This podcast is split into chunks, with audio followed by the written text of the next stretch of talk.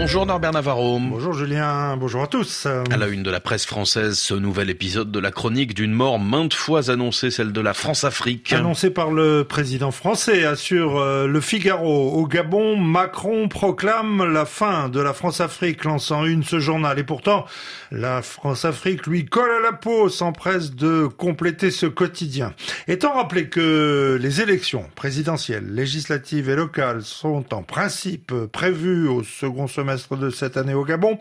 Avant l'arrivée sur place d'Emmanuel Macron, une polémique a embrasé le pays, alimentée par les opposants locaux du président gabonais Ali Bongo, souligne le Figaro. À moins de six mois de la prochaine élection présidentielle gabonaise, si Emmanuel Macron a choisi Libreville pour première étape de cette tournée africaine, c'est forcément pour soutenir le président sortant, dénonce les adversaires d'Ali Bongo. Rien n'y fait, les soupçons perdus soupire ce journal. Pour en finir avec la sulfureuse France-Afrique, le quotidien parisien choisit euh, de son côté de mettre en avant la posture affichée par Emmanuel Macron dans sa nouvelle politique africaine, celle de l'humilité, souligne ce journal. Or, devenir humble, ça n'est pas si facile, pointe-t-il. Pas si facile de casser son image, admet le Parisien en notant l'agacement du président français lorsqu'à Libreville, capitale du Gabon, Emmanuel Macron a dit « J'ai parfois le sentiment que les mentalités n'évoluent pas au même rythme que nous. Quand je lis, j'entends, je vois qu'on prête encore à la France des intentions qu'elle n'a pas, qu'elle n'a plus.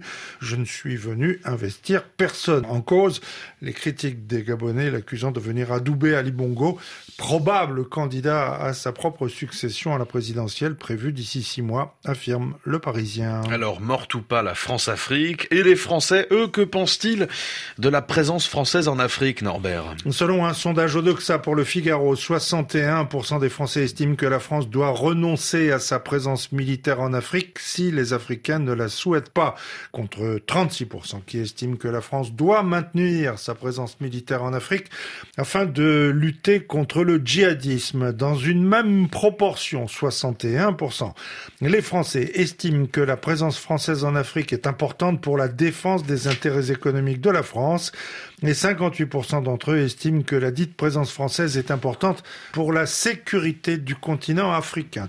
Toutefois, 62% des Français se disent pessimistes pour l'avenir concernant les relations entre la France et l'Afrique, contre 37% qui se disent optimistes sur cet avenir, et 60% des sondés n'ont pas confiance en Emmanuel Macron pour mettre en place une nouvelle relation équilibrée, réciproque et responsable entre la France et l'Afrique, rapporte encore le Figaro perte de confiance qui fait écho à celle liée à son projet de réforme des retraites. Témoin ce sondage préoccupant pour Emmanuel Macron, sa cote de confiance dévisse pour atteindre son plus bas niveau depuis sa réélection. Selon le baromètre Kantar de ce mois de mars pour le Figaro Magazine, la cote de confiance d'Emmanuel Macron a perdu 5 points en un mois. 64% des Français ne lui font pas confiance, dont 41% qui ne lui font pas du tout confiance. Un niveau jamais atteint depuis sa réélection, souligne en effet ce journal. Pour la première ministre Elisabeth Borne, les dégâts sont encore plus sévères puisque ceux qui ne font pas confiance euh, en Elisabeth Borne sont passés de 48% en juin dernier à 64% ce mois-ci. Enfin, tous les ministres testés sont en forte baisse, notamment ceux qui sont montés au créneau pour défendre la réforme des retraites, Gabriel Attal, Olivier Véran ou Bruno Le Maire. Cette enquête Kantar confirme par ailleurs que celle qui profite le plus de la séquence de la réforme des retraites est bien Marine Le Pen.